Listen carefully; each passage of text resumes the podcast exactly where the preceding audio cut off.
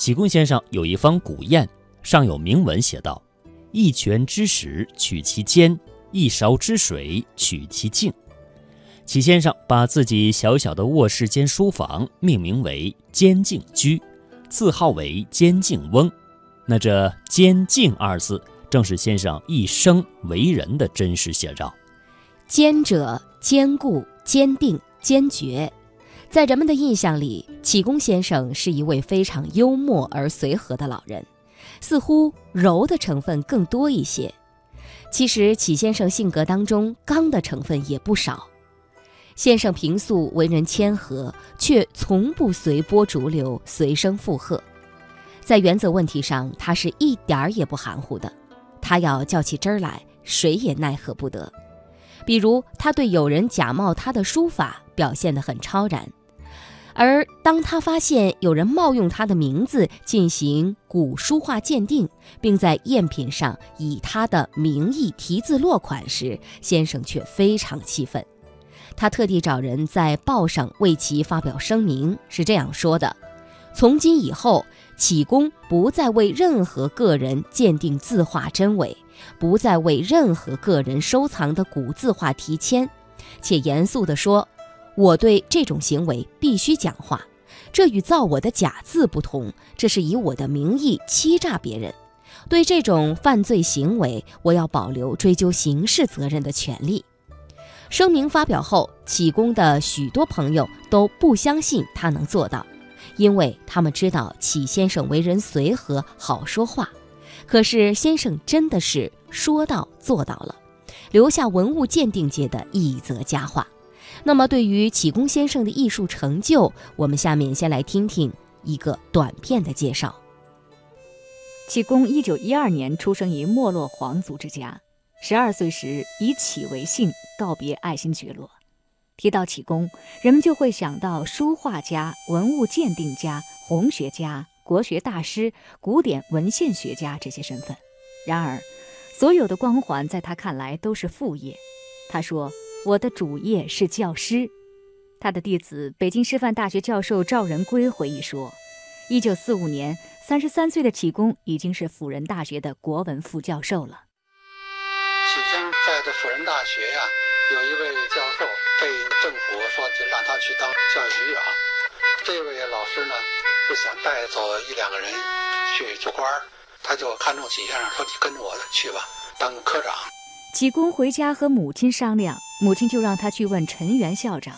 传记作家鲍文清说：“陈元也没说可以不可以，他说我告诉你，这学校的聘书可远远高贵于你那个什么几百大洋。”这样他就懂得意思了，他一下子就推掉了。然后陈元就给他讲，说人家欺负咱们中国呀，瓦解咱们中国，往往是从文化开始。你知道你这事业多么重要吗？多年后，启功常常这样描述陈元先生：夫子循循然，善诱人。而这也正是启功自己一生治学所遵循的。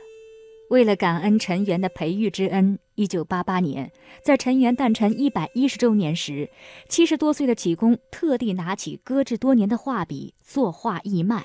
赵仁圭说：“当时启先生家里地儿很小，他就住在招待所，夏天挥汗如雨，有的时候大幅的作品铺在地上写，这样经过几十天的连轴转，最后完成了一百多幅作品。”拿到香港去义卖，筹集的钱一百六十多万，启先生全部无私的捐给学校。学校表示要把这笔基金定为启功奖学金，但启功坚决不同意。他说：“我要感谢我的老师陈元先生，就用老师的书屋丽云作为基金的名字，最终定为丽云基金。学为人师，行为示范。”二零零五年七月三十一号，九十三岁的启功离我们而去。而他先前早已写好了墓志铭：中学生、副教授，博不精，专不透，名虽扬，实不够，高不成，低不就。六十六，非不寿，七已亡，并无后，八宝山现相凑。好，我们今天中华人物板块是跟大家共同来，呃，走进监静翁启功。启功的学问在当时的文化界是出了名的，也有很多学术界的好朋友。二零一七年的十二月二十八号，周伦龄在中国青年报上发表了一篇怀念父亲周汝昌和启功先生交易的文章，记述了一件周汝昌和启先生交往的佳话。那下面时间呢，我们就请曼斯来给大家来朗读一下这篇信件的开头的一段。嗯，好的。父亲周汝昌和启功先生有多年的交易，他们之间有许多趣事，也有不少雅事。我见过启先生写给父亲的信，开头的称呼大抵是“欲言我兄师表”“闽安我哥先生”“闽安老长兄”等，而父亲寄给启先生的信，我仅见过一纸，开头即是“元白老哥大人”。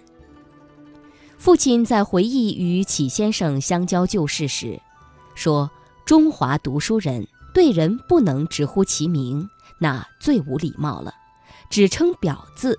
所以当面也好，背后也好，我总称启元白，元白先生。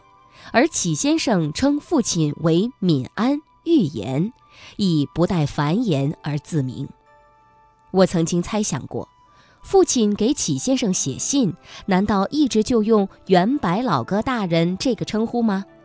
他们那一辈人，无论在学识、涵养、文采、情调诸方面，都是我们这代人所望尘莫及的。我想，以父亲的性格，肯定会使用其他不同的称谓。说来很有趣，也很滑稽。那是一九五三年的秋天。父亲的《红楼梦新政》出版了，那时父亲还在成都四川大学外文系教书。很快，京中传来了很多有关的佳话，其一就是启先生见了《红楼梦新政》后，表示要给父亲画一幅《周公解梦图》。父亲得知消息后，立即给先生写信，他效仿自己的老师顾随先生在诗句中称启先生。为王孙的佳丽，满心敬意加诗意的也用了王孙这个敬称，希望能够兑现。可是没过多久，京中的信息来了，父亲的好友吴小如先生致函说：“故县老可呼之为王孙者，敏安或未可呼之。况王孙其人，虽于县老，亦未尝无微词。”帝所以告于兄者，非妄将此意传于传之于县老，以为扯是非之举，实欲告兄人以不同，各如其面耳。父亲自悔鲁莽冒昧，而那解梦图自然没有了希望。